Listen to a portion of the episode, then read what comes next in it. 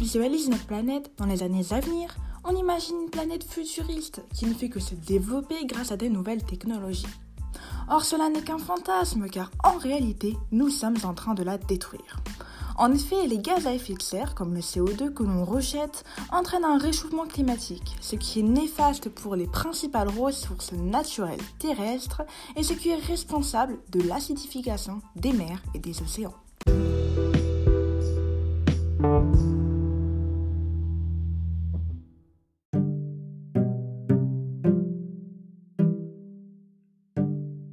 L'océan a pour but d'absorber plus de carbone qu'il n'en rejette. Aujourd'hui, l'augmentation des rejets de CO2 par nos activités met en péril cet équilibre.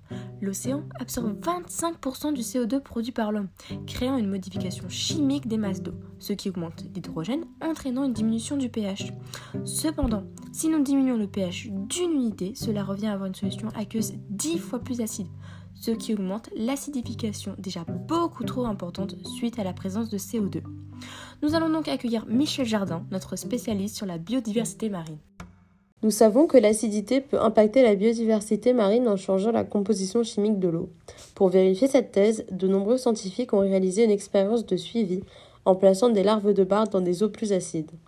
À la fin de l'expérience, ils ont développé une matrice extracellulaire osseuse plus importante et leur zone de cartilage a fortement diminué. De plus, leur taille et leur vitesse de nage diminuent. À quoi ça sert? Ça veut dire quoi ça? Pourquoi c'est comme ça? C'est où? C'est qui lui? Un jour, une question. Mais du coup, ces changements sont-ils néfastes pour la biodiversité marine? Oui, car il y a une diminution du nombre de briques indispensables à la fabrication des coquilles calcaires de certains organismes, les ions carbonates.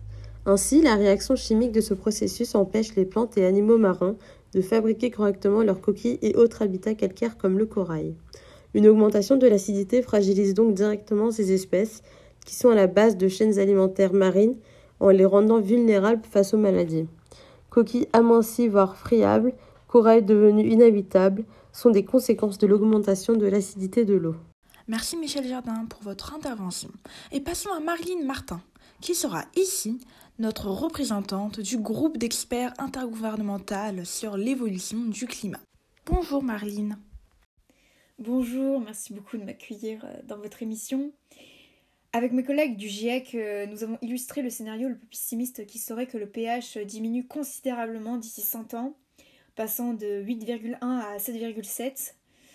Euh, pour compléter les informations de Michel Jardin, la disparition des coraux est néfaste pour la biodiversité car le corail représente une niche de biodiversité exceptionnelle dans l'océan. Sa disparition entraînerait également celle des poissons qui s'y abritent, ces mêmes poissons sont pêchés euh, par l'homme, donc la, raréfaction euh, du corail représente une réelle menace pour l'équilibre du vivant, y compris pour l'homme.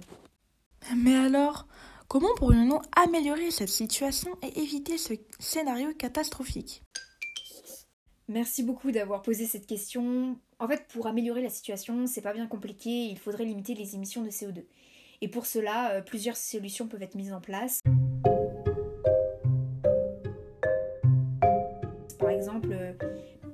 privilégier les transports en commun, le vélo, la marche. Par exemple, trier ses déchets pour euh, limiter l'extraction des matières premières et donc les émissions de CO2. Limiter sa consommation d'énergie, limiter de consommer tout court.